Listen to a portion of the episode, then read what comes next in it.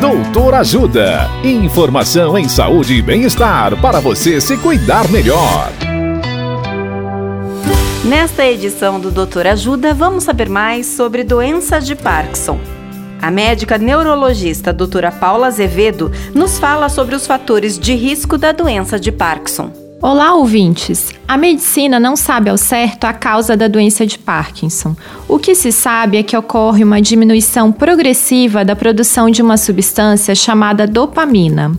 Essa substância controla partes do cérebro responsáveis pelo comando dos movimentos voluntários, que acontecem de maneira automática, ou seja, aqueles em que não precisamos pensar ou planejar para realizá-los, resultando nos sintomas da doença.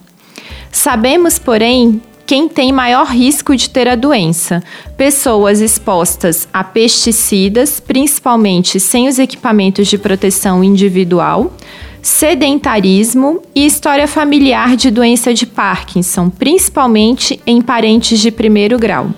Caso suspeite de Parkinson, procure ajuda médica. Dicas de saúde sobre os mais variados temas estão disponíveis no canal Doutor Ajuda no YouTube.